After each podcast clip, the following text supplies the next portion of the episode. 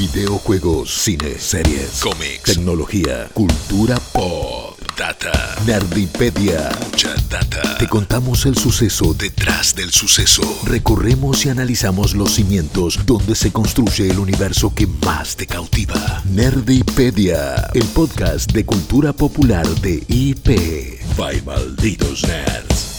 Hola a todos, hola a todas, ¿cómo están? Sean bienvenidos y bienvenidas a un nuevo episodio de Nerdipedia, el podcast de malditos nerds para IP, donde les contamos el pasado, el presente y el futuro de la cultura pop. Y en este caso, en una semana importante de lanzamientos de videojuegos, vamos a, festejar, celebrarlo y por eso contarle a todo el mundo un poquito de la historia de Halo. Está saliendo Halo Infinite, ya una nueva entrega después de 20 años de la primera. Obviamente hubo un montón en el medio, así que vamos a hablar un poquito de su desarrollo, su lore, lo que significa y el impacto que está teniendo esta nueva entrega aquí en 2021. ¿Cómo están? Mi nombre es Ripi Riza y me acompañan como siempre dos de los espartanos más importantes del gaming argentino. En este caso estoy hablando de Guillo Leos y Jess Roth. ¿Qué haces, Jess? ¿Cómo va? Ripi, hola Guillo, hola a todos los que nos están escuchando. Eh, hoy vamos a hablar de uno de los juegos que se podría decir que es de los más importantes que existen, el real flagship representante de Xbox y quien terminó impulsando esta consola que era completamente nueva fue mm, como lo que se podría decir el verdadero juego de lanzamiento, ese juego que se lanza con la consola eh, y que le impulsa y que genera un montón de ventas y que era una nueva IP, así que em, realmente no es lo mismo que, qué sé yo, si sale ahora un Halo con la última Xbox, ¿no? O sea, estamos hablando de sus inicios, así que el logro es enorme. Eh, creo que Master Chief es de los personajes más reconocibles que hay en, en videojuegos no hay nadie que no vea el casquito y no diga Halo, por más de que nunca lo haya jugado. Eh, de hecho, es mi experiencia, yo lo conozco de esa forma, a través de memes, de videos, es imposible no saber de qué se trata este first person shooter eh, que revolucionó el género, que trajo nuevas mecánicas, que también revolucionó los multiplayers, que brindó el blueprint, la plantilla para desarrollar eh, multiplayers que fueran atractivos y que atraparan a jugadores a través de estos 20 años. Sí, me parece que fue un juego fundamental, sobre todo para el gaming de consolas. Medio que eh, quizás acá, como Xbox no pegó tanto en la región, no, no tomamos dimensión de lo que fue, ¿no? Eh, Halo para lo que son los shooters multiplayer también, eh, en primera persona, pero sobre todo en el ámbito de, de consolas. Y ahora vos, Jess, nos vas a contar muchísimo más de esto, pero hay como algunos juegos que son, que son hito y que marcan como un antes y un después en la industria, en, un montón de cosas, y en el género de los FPS en particular, bueno, tenés un Wolfenstein y Doom como piedras fundamentales y fundacionales, y después Half-Life con lo que hizo a nivel narrativo, pero en consolas es GoldenEye primero y después Halo, porque creo que nadie había descifrado cómo jugar un juego en primera persona en consolas del todo. Y, Halo lo, lo vino a hacer y lo dio, y entonces quizás medio que lo das por hecho, que, ah, sí, claro, jugar con un FPS con un control, está todo bien. Bueno, en algún momento no estaba todo bien y era bastante difícil, de hecho, y nadie creo que le había encontrado la vuelta como si lo terminó siendo eh, Bungie y Microsoft y Xbox. Sí, siempre llamamos tal vez a GoldenEye 007 en Nintendo 64 como el eh, abuelo de los FPS en consolas.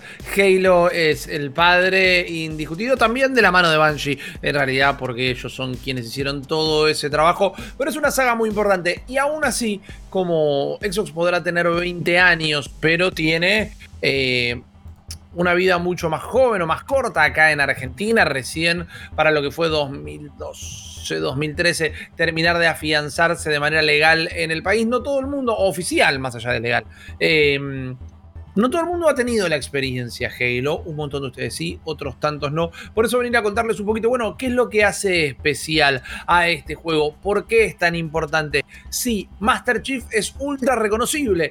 Por otro lado decís, o, o me pasa a mí ahora, en este momento tal vez de, ok, el gaming de videojuegos el gaming de videojuegos. Eh, el, arte en el gaming, la industria de los videojuegos ha crecido tanto, ha avanzado tanto tecnológica y artísticamente que ahora ver los polígonos verdes de la armadura de Master Chief, de repente digo, bueno, le está faltando un cachín de onda. A veces le ponen un poncho, a veces le ponen un sombrero, pero digo, eh, antes eran todos un traje cuadrado y verde porque era lo que daba la consola. Eh, y aún así, siendo tan blando, siendo tan eh, escaso eh, en cuanto a diseño, sigue siendo un icono súper reconocible. Y hoy le vamos a dedicar entonces el episodio de Nerdipedia para que quienes no lo conozcan, lo conozcan un poco más, para quienes ya lo conozcan, profundicen un poquito en lo que es Master Chief Halo y esta gran eh, nave nodriza que nos supo entregar hace 20 años la gente de Xbox. Arranquemos entonces, Jeff, por lo que fue el desarrollo de este título.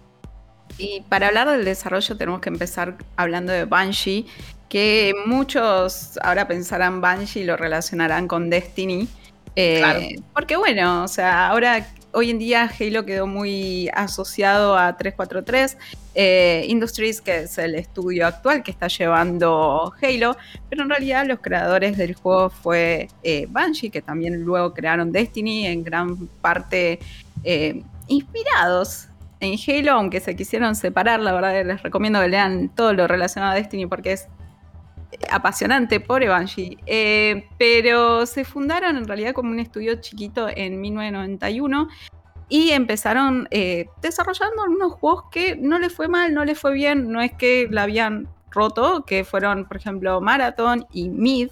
En el caso de eh, Marathon era un shooter sci-fi y en el caso de eh, era un RTS.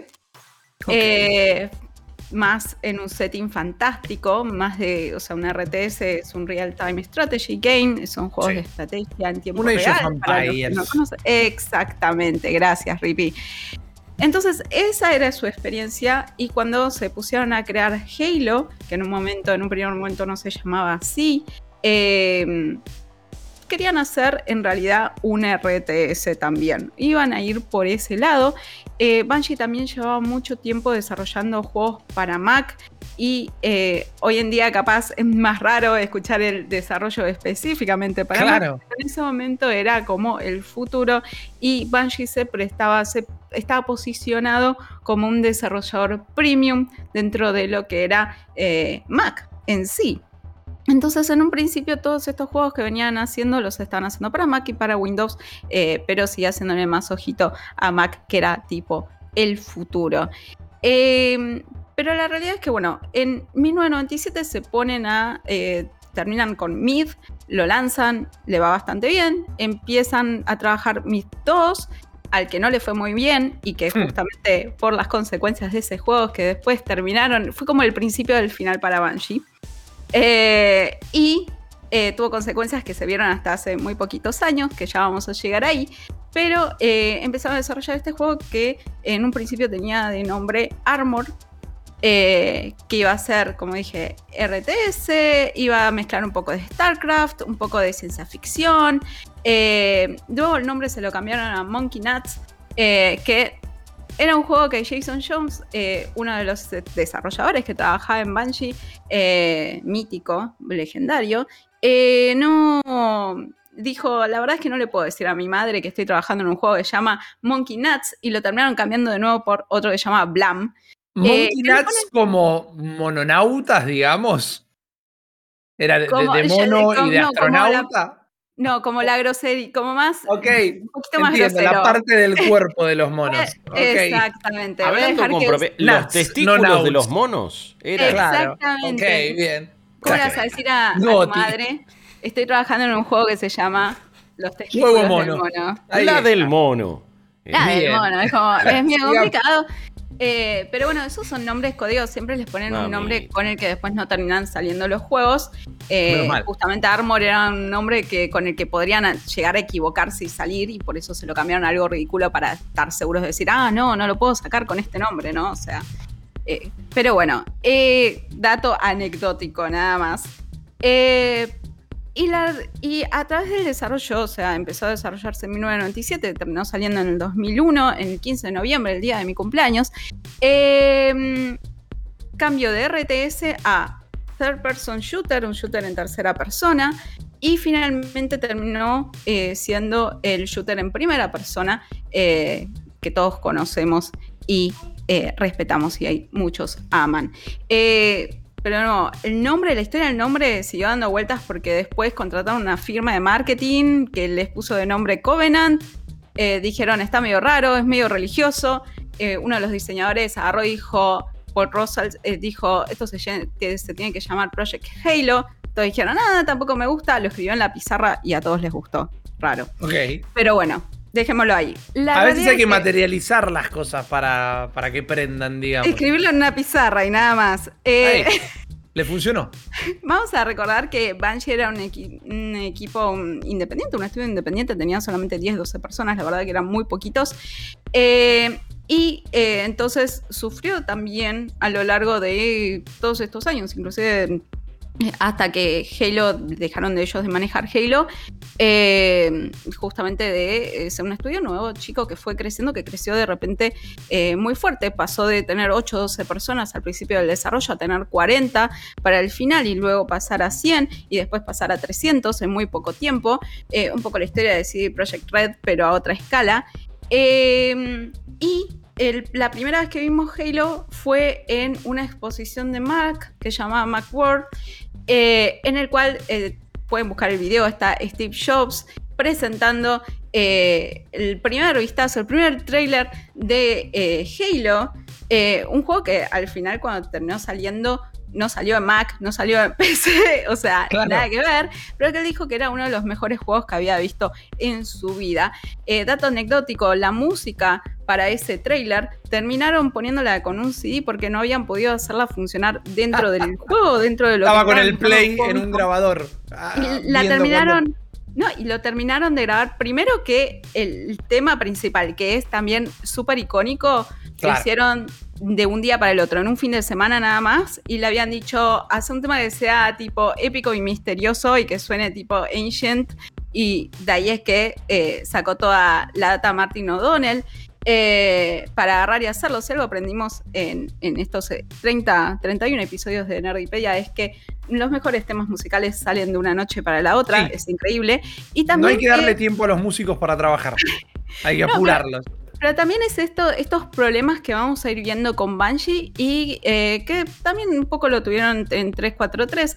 Eh, el desarrollo de los videojuegos es complicado, es muy, muy, muy, muy complejo. Trae muchos problemas y es muy difícil eh, hacer cronogramas, planes de trabajo y que se cumplan porque surgen muchas variantes que complican el desarrollo. Y es lo que pasó con Halo y con todos los juegos de Banshee, básicamente. Eh, lo presentaron al juego, le fue bárbaro. Eh, buscan la presentación, tienen, tienen a Master Chief revoleando una banderita de Banshee, es todo muy bizarro. Eh, pero la realidad es que para ese momento ya habían sacado Mid 2 y le había ido muy, muy mal. Y ellos habían quedado en una posición económica que no estaba para nada buena. Entra Take Two, o sea, que es muy conocido por ser el publisher de Rockstar, por ejemplo, eh, e inclusive de todos los juegos de Bioshock por, también. Em, y te dijo, bueno, te ofrezco un deal, yo te publico tus juegos. Eh, pero en el medio también Xbox, del lado de Xbox, habían empezado a buscar eh, una forma de tener un catálogo copado para el lanzamiento de su consola, para el lanzamiento de la primera Xbox.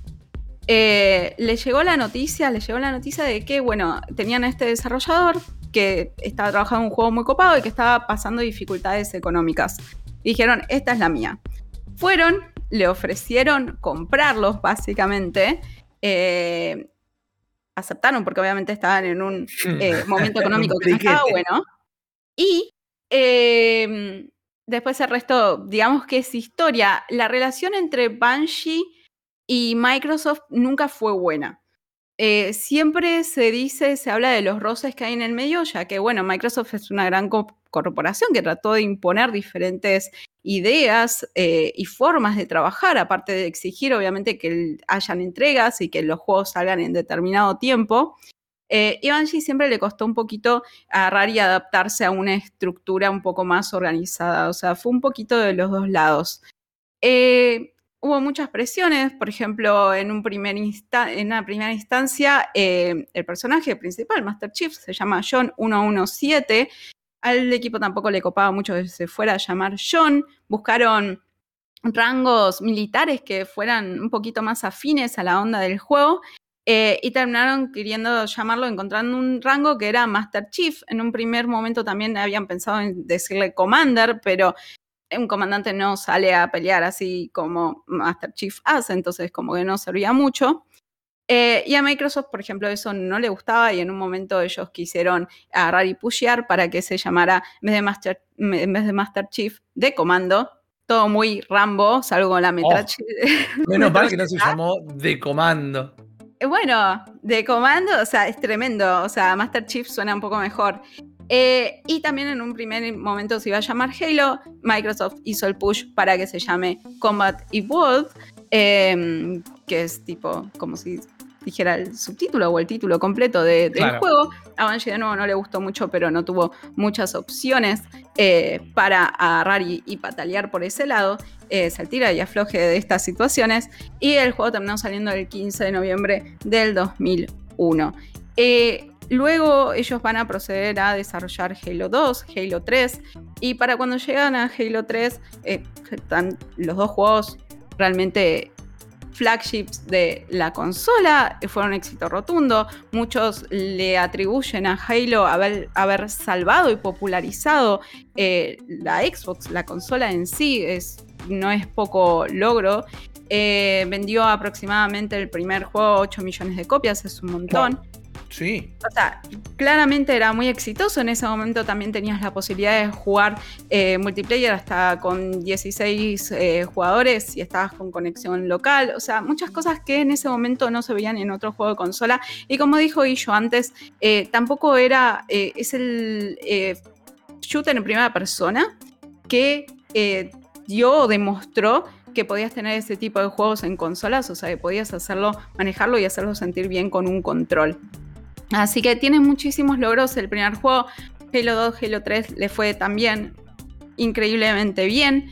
La cuestión es que Bungie se empezó a cansar de desarrollar ese tipo de juegos, eh, de siempre hacer lo mismo y de las presiones, de las condiciones de Xbox, de, Microsoft en sí, hasta que eh, en un momento agarraron y decidieron eh, sentarse a negociar con Xbox y tratar de llegar a un acuerdo para independizarse. Eh, lo logran, lo que pierden es la franquicia de Halo, eh, que queda del lado de Microsoft. Eso es importantísimo, ¿no? Mirá las ganas que tenían de independizarse, que entregaron su, su, ópera prima. Exactamente. Bueno, no su ópera prima porque tenían juegos antes, pero sí su obra maestra, definitivamente. Exacto y además es, tu bebé, es lo que realmente con la que lo pegaste. Exacto. Eh, pero decían que estaban cansados, o sea, si vos ves entrevistas, muchos repiten que están cansados de trabajar eh, en propiedades que no eran suyas al final del día.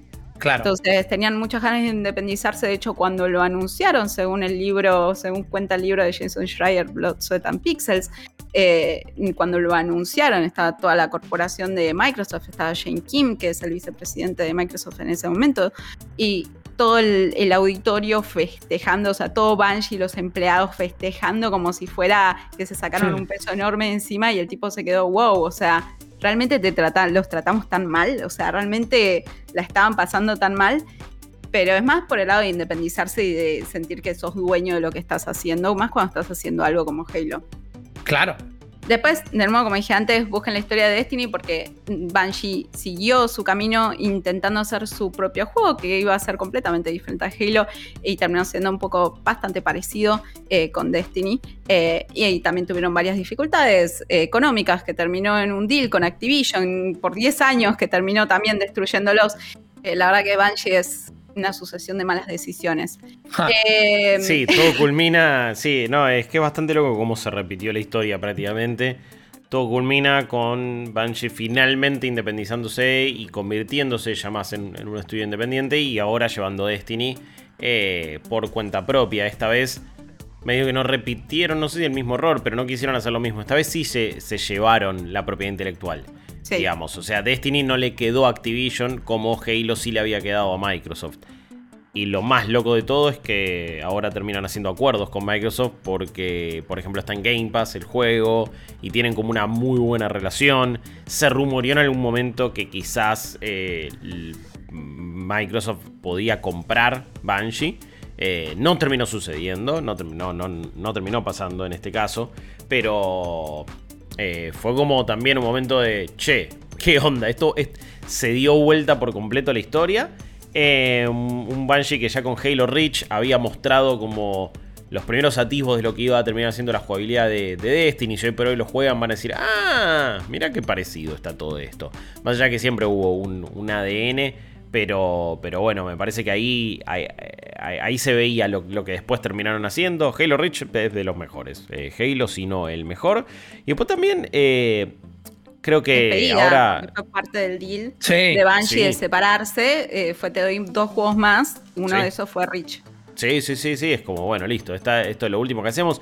Encima tiene algo bastante poético Halo Reach, sobre todo en su, en su historia, y más allá de ser una, una precuela en sí. Eh, hay como una cuestión medio de, sacrificio en, su temática y de decir adiós y de largar un montón de cosas que me parece que lo podés traducir totalmente a lo que pasaba fuera del juego.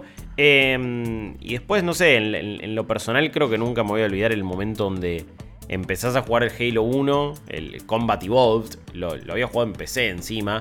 Y empezás ahí todo en un nivel lineal y empezás a apreciar la jugabilidad, esto que el otro. Y cuando caes en, lo que son estos, estas estructuras llamadas, estos halos, justamente, halos. Ahora Remedy después nos contará exactamente qué son, porque eh, apuesto que miles de personas juegan esto y no tienen idea qué es un halo específicamente. Puede eh, Que lo cual puede ser una bondad o una falla misma del juego, pero cuando salías ahí estabas en una playa y te subías al Warhawk por primera vez y había una sensación de libertad y de amplitud que no había en otros FPS en ese momento.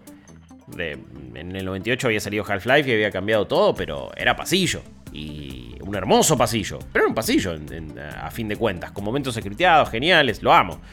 Pero no tenía este nivel quizás de también permitirte elegir cómo encarar los objetivos, tener una apertura mayor, la, cuestión de ir cambiando granada, eh, rifle, golpe melee, como esa, esa trifecta desde el 2001 estaba ahí. Y hoy por hoy juega Halo Infinite Multiplayer y está todavía más o menos.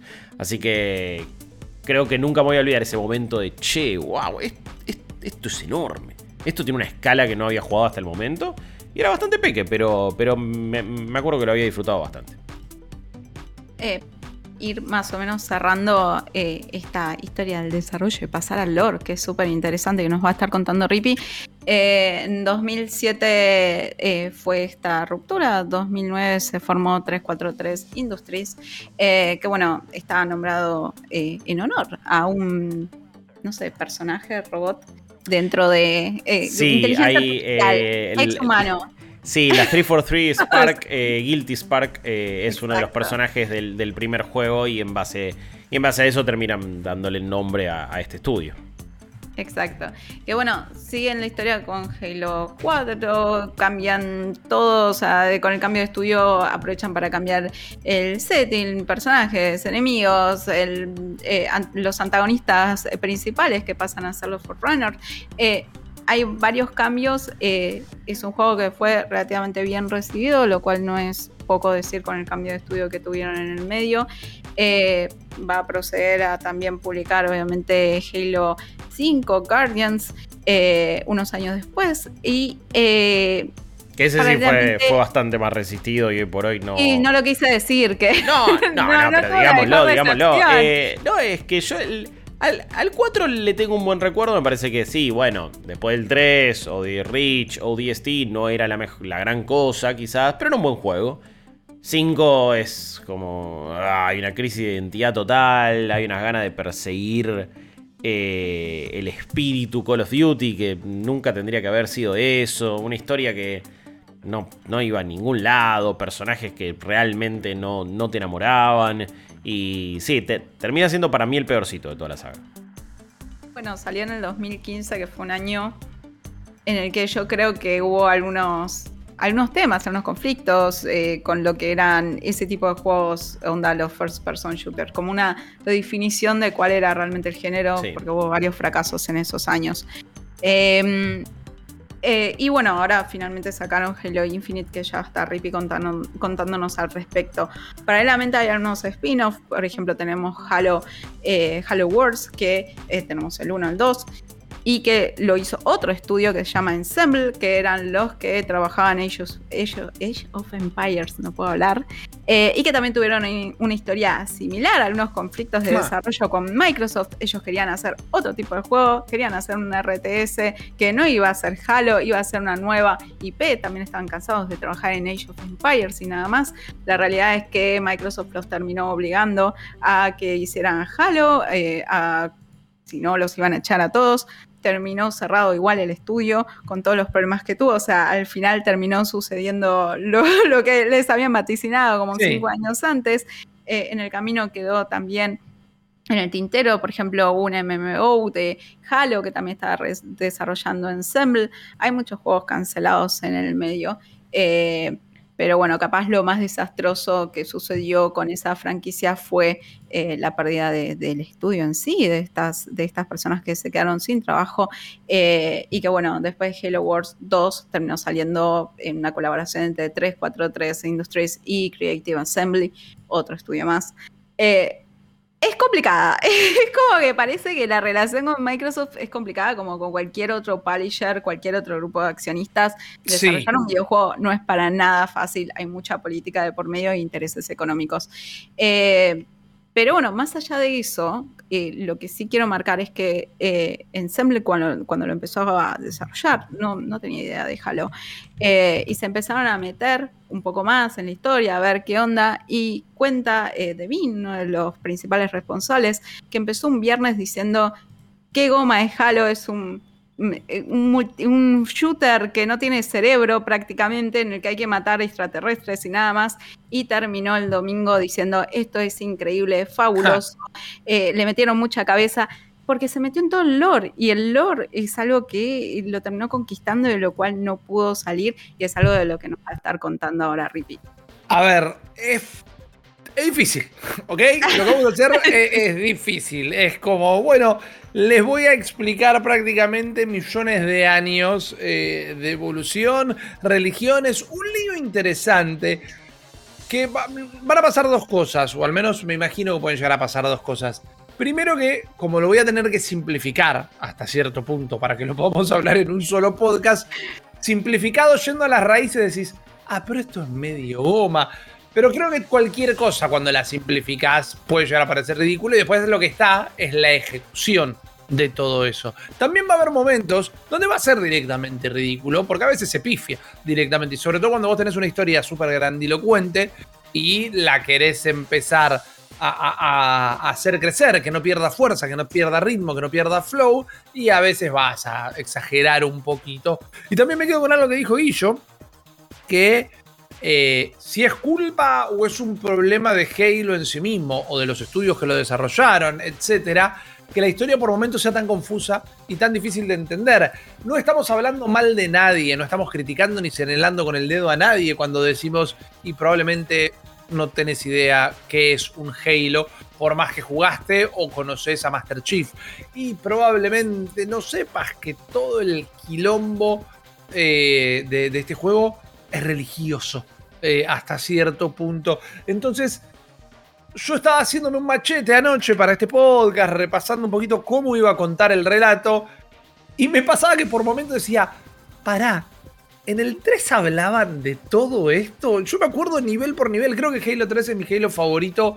Pocas finales de un juego me pusieron en un clímax videojueguil como la final de Halo 3. digo, yo no me acuerdo en ningún momento estos 17 textos de teología que se trataron en las cinemáticas. Porque también hay que tener en cuenta que Halo es una gran obra transmedia. ¿Por qué gran? Porque tiene un montón de novelas, porque tiene un montón de cómics, tiene sus spin-offs, se viene la serie, que un poquito voy a hablar de eso. Pero por otro lado, parece que no es uno de los mejores universos transmedia. O sea, todo el mundo habla locuras de las novelas ya canónicas o no de Star Wars. Y parece que la novela de Halo le gustan nada más a, todos aquellos que ya tienen el casco de Master Chief recontrametido, que no son buenas novelas en sí. Claramente tenés que tener tal vez una afinidad para meterte a leer una novela de Halo. Pensé que son como bastante simplonas, sin mucha profundidad.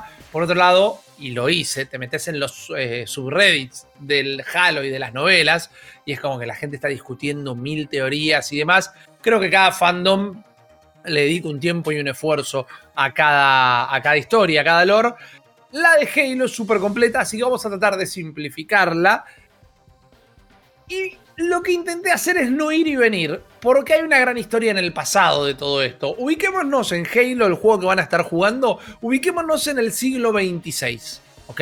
Estamos en el siglo XXVI, ahora estamos en el siglo XXI, son cinco siglos más en el futuro, con, eh, con la civilización humana ya conquistando el espacio y demás. Ese es el setting que ustedes ven todos los días en el juego. Ahora bien, la historia de Halo, y ahora sí, abróchense el cinturón de seguridad, millones y millones de años atrás, cuando, voy a decir los nombres en inglés, los voy a traducir, el tema es que medio que todas las traducciones significan el mismo nombre en español, por eso me quedo con el nombre en inglés, cuando The Precursors, los precursores, crean toda la vida en el universo, o al menos eso se cree, porque es la raza eh, antigua eh, mejor documentada en el universo Halo, y se los entiende a ellos como los creadores de toda la vida en el universo, hasta que tengan que hacer un juego nuevo y quizás encuentran un librito escondido que contaba que había alguien. Pero de momento los precursores son la raza más antigua del universo, crean toda la vida y también crean a los Forerunners, que en español también es precursor, eh, como unos seres vivos muy poderosos, transsapientes, que tienen la habilidad de conectarse con la vida en el universo para darles algo que se llama el manto de la responsabilidad. Y es como, bueno, ustedes van a ser los protectores del universo, le dicen directamente.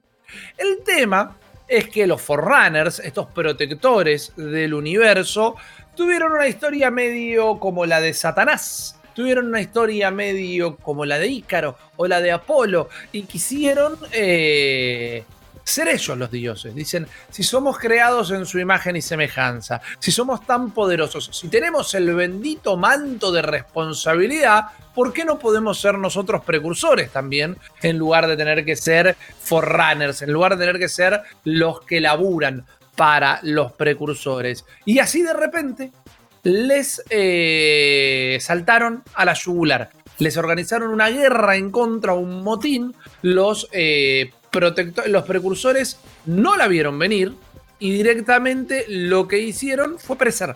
Perecer ante este ataque de los Forerunners. Ahora bien, y acá es donde se empieza a poner más complicada, pero más divertida. Al ser aniquilada esta raza casi por completo, al ser aniquilada casi por completo, lo que sucedió es que fueron transformados en polvo directamente. Los redujeron a polvo y este polvo se empezó a esparcir por el universo con algunas cositas medio complicadas. Estoy acá mejorando el audio de mis auriculares. Medio, eh, perdón, perdón, medio más complicadas que esta.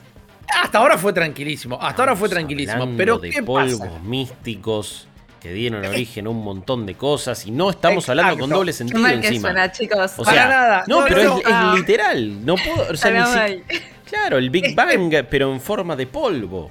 ¿Qué onda? Este polvo molecular, esto como si fuera el ajo deshidratado de la vida, digamos. Este polvo eh, molecular empezó a esparcirse por el universo y empezó a eh, contaminar algunos especímenes, empezó a contaminar algunos seres vivos y estos seres vivos medio como que se zombificaban y se transformaron en algo llamado The Flood, que sería como la inundación, de nuevo, ¿no? Tan místico, tan, eh, tan bíblico hasta cierto punto. Pasan millones y millones y millones de años después de la guerra entre los Precursors y los Forerunners y empieza a llegar un poquito este polvo a los humanos prehistóricos, ¿verdad? A lo que serían nuestros antepasados. ¿Por qué lo vienen a buscar entonces después los Forerunners acá? Porque cuando los precursores se enteraron de que los Forerunners estaban planeando todo esto y los querían atacar, dijeron, me parece que se le vamos a sacar el manto de responsabilidad y se lo vamos a dar a los humanos, que éramos cavernícolas todavía. A todo esto. Entonces, los Forerunners nos odian y siguiendo el polvo místico terminan cayendo en la Tierra donde ven que los humanos empiezan a infectar y transformarse también en The Flood directamente. Los animales, todo un quilombo. Los Forerunners se quieren escapar de todo esto, se ven sobrepasados por la... Eh, inundación en la Tierra por todos estos zombies que están acabando con todo y crean los famosos halos, los Halos. ¿Qué son los Halos? Son unos anillos que son como biomas directamente, es como si fueran planetas artificiales, porque dentro de estos anillos hay vegetación, hay animales, hay agua, hay vida. Por eso, si ven la tapa del primer Halo, el Combat Evolve, van a ver como está en el campo Master Chief, pero para el fondo aparece también como si, la, si el mundo se estuviera pegando una vuelta, unas tierras a la inversa, como quieran verlo.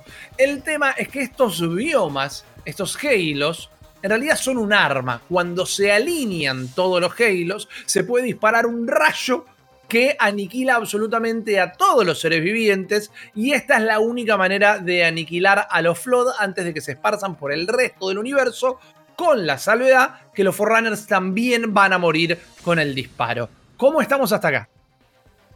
Eh, creo que. Solo la lección que me quedó. No, eh, yo ya había visto un video de 22 minutos de esto una vez. Y algo me había quedado. Y ahora lo vuelvo a escuchar y digo, qué delirio. Pero sobre todo, pocas veces creo hubo una desconexión tan grande entre lo que el imaginario colectivo tiene sobre un juego y lo que realmente es su mitología. Em, aparte porque esto ya... Bueno, por ejemplo, en Assassin's Creed pasa algo medianamente similar. Assassin's, Creed, tiene una backstory, de hecho, hasta en algunas cosas parecida, ¿no? Con justamente los, los precursores, hasta se llamaban igual más o menos, no me acuerdo cómo era realmente, pero era más o menos lo mismo.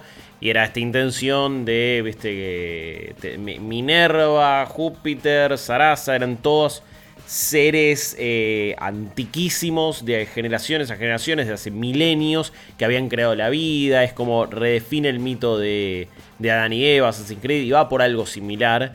Pero me parece que lo integraron apenas mejor en, bueno, no sé si lo integraron mejor en los juegos, pero por algún motivo sabemos más de la backstory de Assassin's Creed. Claro, pero en Halo también te la cuentan de manera explícita, pero por algún motivo a nadie le quedó. Para mí en Assassin's Creed te la van dando a puchitos mucho más chiquitos. Puede ser, sí. y por momentos gamificada. Claro, sí. Porque, tenías que hacer los puzzles del sujeto 16 y demás. te hacía trabajar sobre la historia para aprenderla. Acá es un quilombo. perdón, perdón, pero me digo que ese fue el preámbulo. No, no. así, ¿eh? Porque ¿qué pasa? Pasan miles de años, pasan miles y miles y miles de años. La humanidad, lo que sobrevive de la humanidad, termina evolucionando a lo que seríamos nosotros hoy más o menos.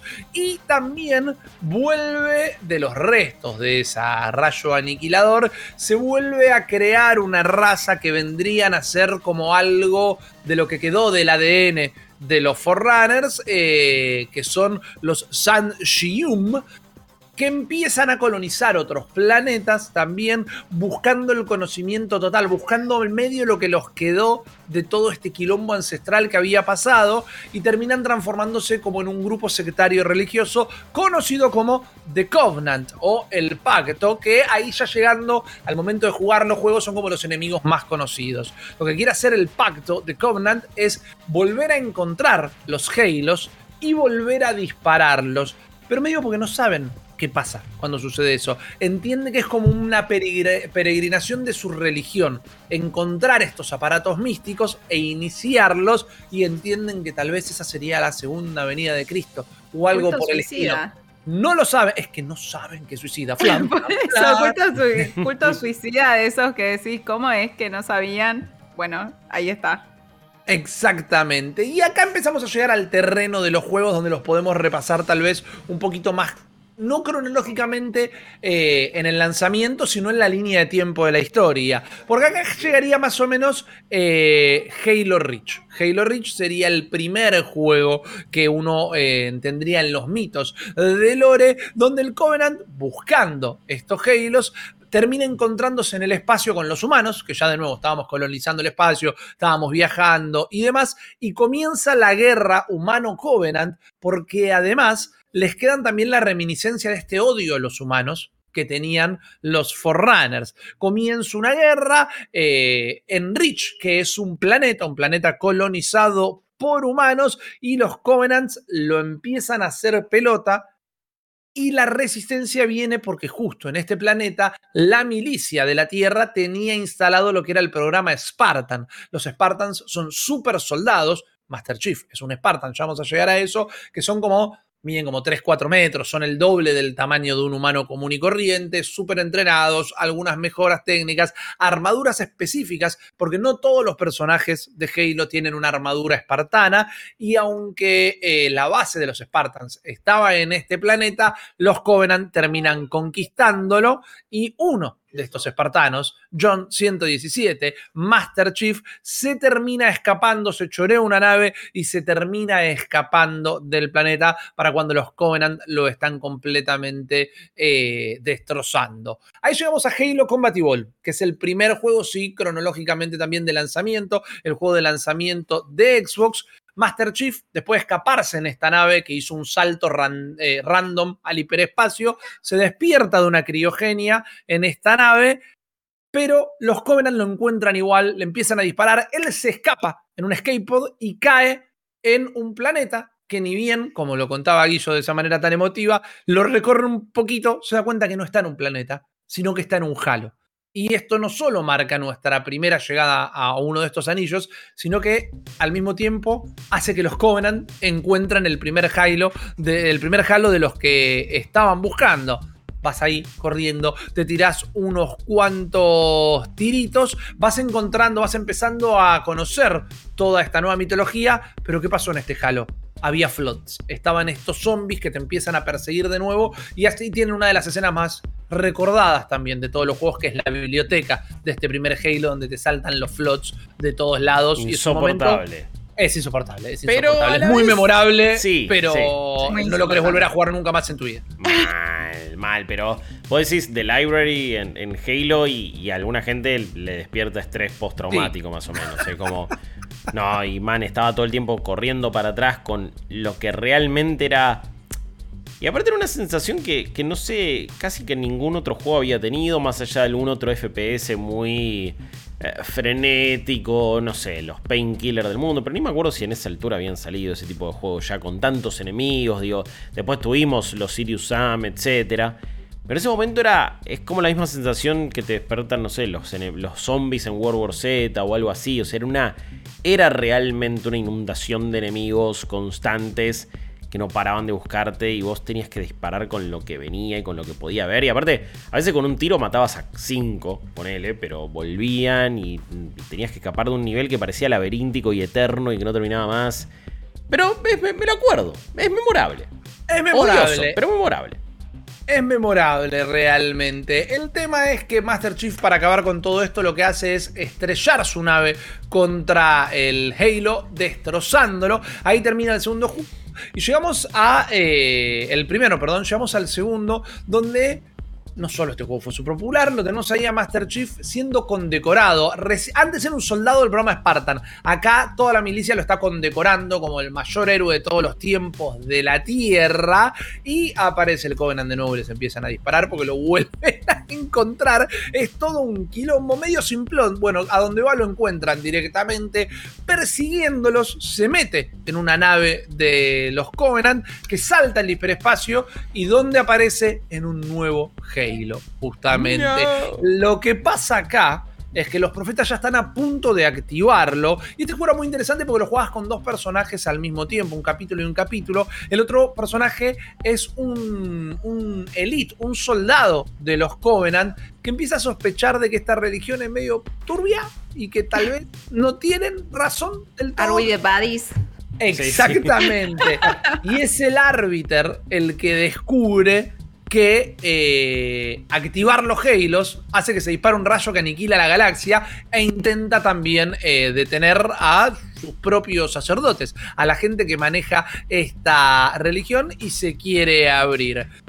Terminan destrozando todo, terminan salvando una vez más al universo de los planes de esta religión medio macabra en una explosión que los arroja contra la Tierra, que esto es el comienzo de Halo 3, y ahí empiezan a trabajar juntos para de nuevo impedir otro otra invasión de los Covenant de esta religión.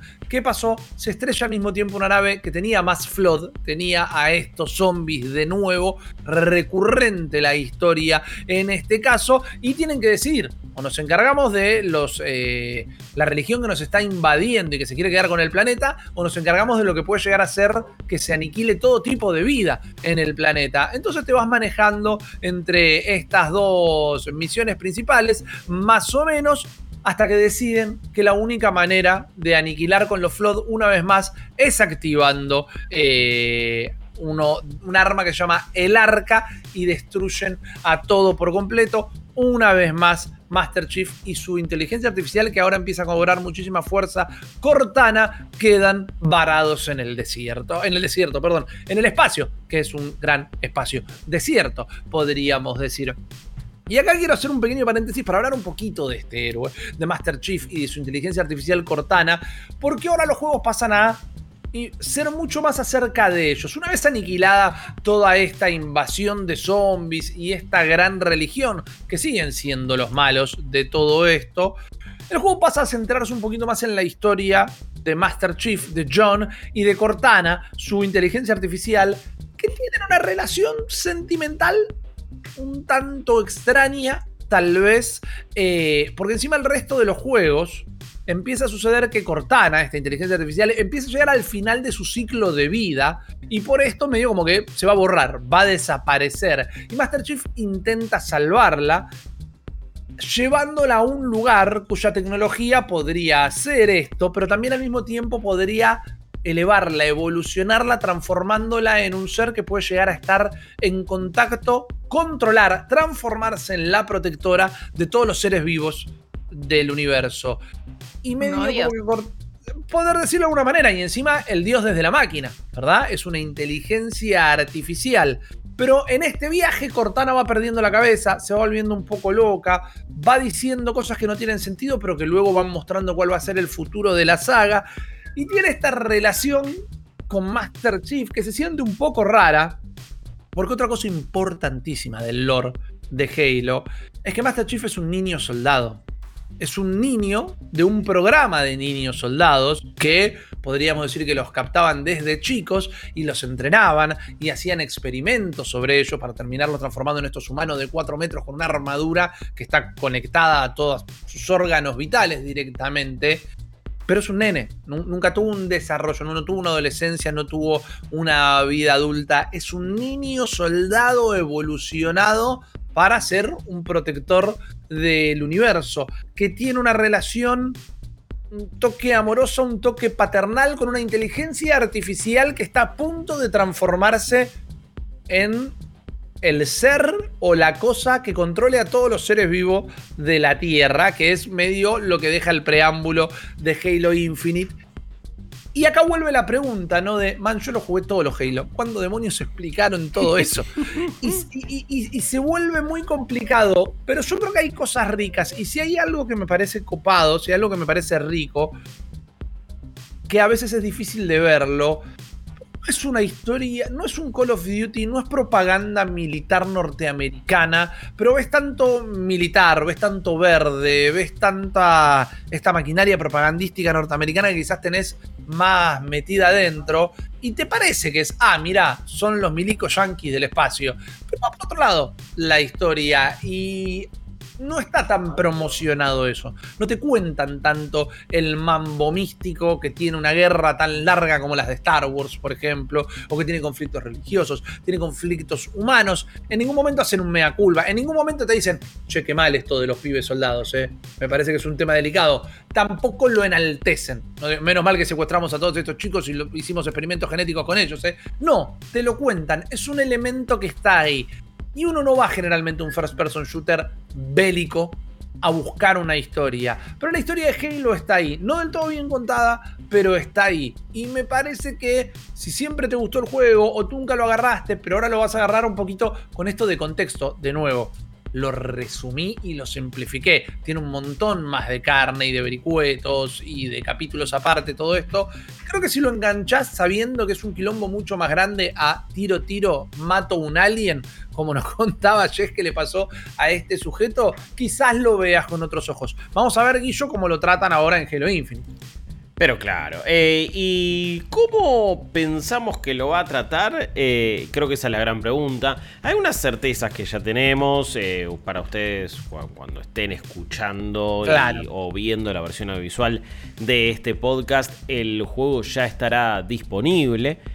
Pero sí me parece que igualmente, ya por las primeras impresiones que hay, por, por los análisis que ya están disponibles, se, evidencia una campaña que, vuelve a las bases en algunas cosas, que quiere ser el relanzamiento de Halo y que este verdaderamente sea un nuevo puntapié inicial con Halo Infinite.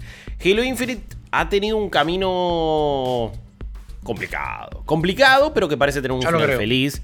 Em, lo, lo anunciaron ya hace varios años en una E3, entonces vos veías ahí una, cinemática primero con un, cierto personaje que hoy por hoy se, mantiene, pero estaba como varado en una nave espacial y de repente reconectaba un par de cosas y aparecía nuestro espartano favorito, Juan, mm, el jefe maestro, eh, John, justamente, em, y estaba ahí entonces.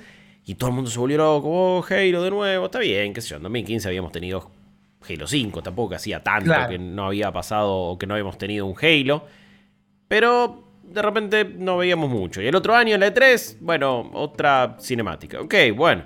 Y de repente en 2020 lo vimos y fue más un meme que otra cosa. Craig the Brute, em, que quedaba ahí como inmortalizado, como una textura sin vida, como un personaje, un enemigo que no era ni next gen, ni old gen, ni nada. Era mm, posta, no era absolutamente nada esa textura y esa eh, la cosa más inexpresiva que podías ver. Y era un juego que la verdad que no se veía muy impresionante. Pero eso era a mediados de 2020, pandemia de por medio, todo tipo de problemas para el desarrollo. Vos eh, estuviste presente, Rippy, en alguna que otra entrevista y veías que en los desarrolladores que se pateaban la pelota con respecto a hacerse cargo de algunas decisiones y quién contestaba. Hubo múltiples reportes de no está todo en problemas, que es un eh, desarrollo infernal, que esto, que lo otro. Es como, no llegamos de la mejor manera. De repente lo, anunciaron que se retrasaba un año entero. Me acuerdo que Microsoft salió a decirlo, Phil Spencer también. Iba a ser un título de lanzamiento de la Xbox Series X y S, no nos olvidemos de eso, ¿no? Como la tradición también de lo que es eh, Halo, justamente como, como saga eh, como caballito de batalla, como el buque insignia de Microsoft, iba a ser, bueno, el, primer gran título de una nueva generación de consolas, pero prefirieron retrasarlo con tal de que saliera bien. Me parece que eso es loable, es destacable y está, y está perfecto que lo hayan hecho de esa manera, porque eso ya de por sí nos decía, bueno, lo van a, lo van a trabajar mejor. Fueron a buscar a, a, gente veterana de la saga para que acomodara las cosas, lo empezaron a trabajar, lo empezaron a, mejorar, empezaron a sacar blogs de desarrollo continuos, mostrándote nuevas imágenes. Ya al poco tiempo el juego se veía mucho mejor. Y pasado un tiempito, de repente empezaron a hacer cada vez más énfasis en el multiplayer.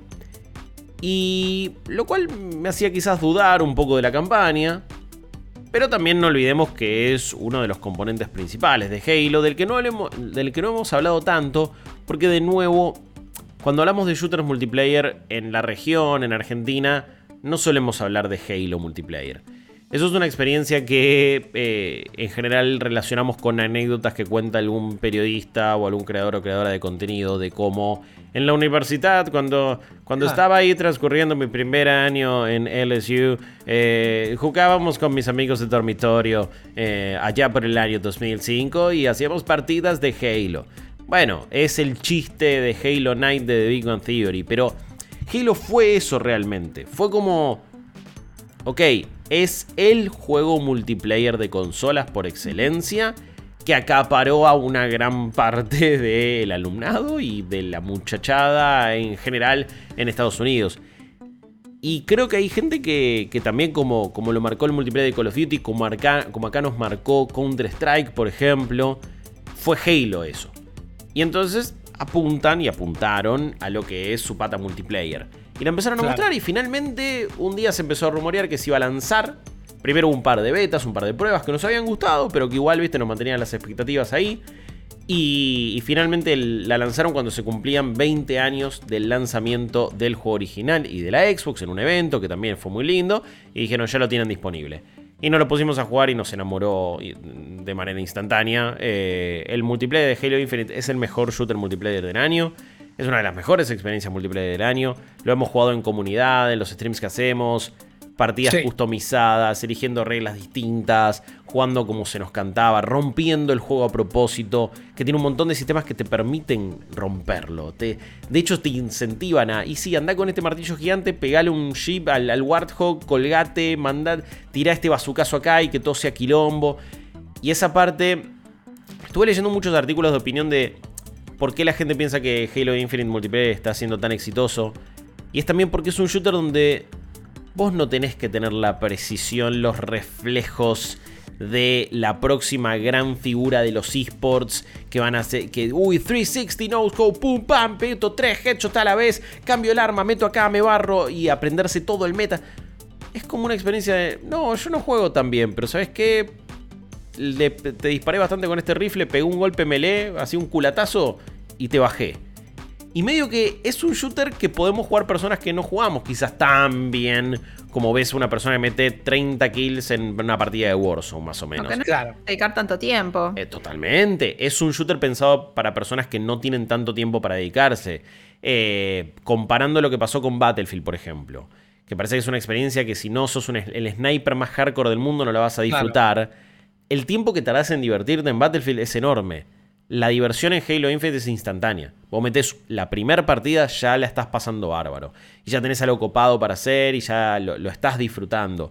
Eh, y creo que eso es lo que terminó siendo eh, la, razón del éxito de este multiplayer, que realmente está dando que hablar y que, realmente está, está gustando tanto. Pero, pero me parece también que, si bien están buscando un público joven, no lo niego, porque siempre todo el mundo lo quiere hacer, me parece que también que hubo una intención de che, vamos a recuperar al público que se crió con este juego. Que hoy por hoy entra una partida de Warzone y lo matan cinco veces antes de que toque el piso. Que en Fortnite no puede construir eh, la torre de Pisa en 3 segundos con, y recolectando 100.000 materiales a la vez. O aquel jugador que, que tampoco quiere una experiencia del todo táctica como Rainbow Six Siege, Valorant o Counter y entonces entraron en una tormenta perfecta, en un vacío de poder de este tipo de FPS, para transformar entonces a, me parece, Halo Infinite en la experiencia multiplayer del año. Y después la campaña ofrece un momento de, apertura del juego, ¿no? Y un, mundo abierto que se propone más como lo era o lo es un arenero de destrucción y de jugabilidad tradicional. Y no sé si tanto la reinvención de los, de los juegos de mundo abierto, es más bien para ir cumpliendo misiones no solo de historia, sino también objetivos secundarios que encima te permiten eh, mejorar bastante a, tu personaje, entonces empieza a coquetear con elementos de RPG. Por supuesto que el hecho de tener un gancho en este juego hace que quieras romperlo aún más y llegues a lugares donde no se suponía que podía llegar, pero con el gancho más o menos estás haciendo. Ya se ven un montón de videos de recién veía uno que le pegaba con el martillo gigante a un Warthog y le tiraba el gancho y salía volando una distancia enorme, sacaba un lanzamisiles y rompía ya un objetivo que tenía que hacer, pero es un juego con sistemas que te permiten interactuar con ellos. No es Breath of the Wild necesariamente, pero es... Eh, quizás Halo está teniendo su momento Breath of the Wild y su momento de cambiar un poquito y de empezar a hacer otra cosa. No es fácil hacer eso. Totalmente, no, no, no, no es, para nada fácil, pero a la vez parece también que cada tanto tenés unos dungeons que son los niveles más bien tradicionales, entonces vas teniendo un poco de todo, y con una historia que parece estar contada de una manera quizás un poquito más accesible. Vuelven los enemigos de, de Halo Wars 2, que, no sabes, contaste justo bastante, Jess, de este juego. Pero de, de Banished hacen un regreso, así que van a ser como la nueva facción enemiga. Y ojalá que en este sí termine de estar mejor explicado todo qué es un Halo realmente. Este es el Z ah. Halo, donde estamos acá, que la gente lo entienda mejor, que, se pueda meter un poquito más a esto. Y finalmente, por supuesto, ver qué pasa con Cortana. Hay una nueva inteligencia artificial que se llama The Weapon, que también es como una baby Cortana. Es, es una Cortana bebé mm. más o menos, porque es muy similar. Pero bueno, ¿qué termina sucediendo con todo esto? Y ¿Qué depara el futuro para un Halo? Que hoy por hoy me parece que tiene las puertas abiertas para comerse, como vos decías, en entretenimiento. Ya se tiraron algunos teasers de lo que va a ser la serie de Paramount Plus, que va a llegar el año que viene. Está producida por Steven Spielberg, después de tantas vueltas también. Me digo como que hoy por hoy estamos en un momento donde che, el camino a Halo Infinite, a la serie y a este momento de Halo donde parece estar de regreso, fue un quilombo. Fue hmm. súper turbulento pincharon goma, tuvieron que cambiar, tipo, estuvieron cambiando la rueda en el aire todo el tiempo, en, medio de la ruta, pero llegaron, están llegando y empieza a darse vuelta un poco la historia. Y algo que me parece que acá es donde todas nuestras predicciones medio se fueron al tacho. Eh, la verdad es que no la vimos venir. La verdad es que yo no le tenía fe. Yo pensé que después de todo. La lógica diría que todo este desarrollo bastante complicado iba a dar como resultado un mal juego. Un juego incompleto, ojo, le faltan cosas, no está la campaña cooperativa, no está el modo Forge. Eh, decidieron sacarlo con lo que tenían y concentrarse en lo que podían llegar a hacer, lo cual es una buena decisión porque sale con Game Pass también. Será un juego tratado como servicio donde se le irán metiendo nuevo contenido. Eso también me parece que acá tiene una plataforma de ir agregando misiones y lugares y pasar un montón de cosas. Pero bueno, eh, creo que acá hay un terreno muy fértil para que Halo vuelva a ser lo que era eh, en las épocas de Halo 3, de Halo Reach y, y, lo que era a nivel FPS en consola, sobre todo y ahora también en PC porque está muy bien pensado para PC. Definitivamente, ojalá, ya que también tiene como una perspectiva de juego como servicio, más que nada su pata competitiva y multiplayer, le den un buen soporte. Vamos a estar obviamente comentando, se los va a ver gameplays eh, nuestros que van a poder ver en distintas pantallas y todo lo que tienen que saber del mundo de la cultura pop en general, ya que Halo es uno de sus representantes, se van a enterar acá en Nerdipedia. Recuerden que también nos pueden ver de lunes a viernes, 11 y media, 12 de la noche en IP todas las pantallas donde se replica. Pero hasta aquí llegamos el día de la fecha. Ojalá hayan conocido un poquito más de esta franquicia que con gran importancia solía moverse desde las sombras, pero está siendo la última gran sorpresa de este 2021. Quiero agradecerles, como siempre, por elegirnos para informarse y entretenerse. Eh, por favor, eh, no dejen de aplaudir desde donde estén escuchando este podcast a Jess Rod y Guillo Leos que me acompañaron un nuevo episodio. Mi nombre es eh, Rippy Risa y nos volvemos a encontrar en el próximo Nerdipedia. Bien, chao chicos. Chao. Chao. Esto fue Nerdipedia, el podcast de cultura popular de IP con malditos nerds. Un nuevo capítulo la próxima semana. Te esperamos.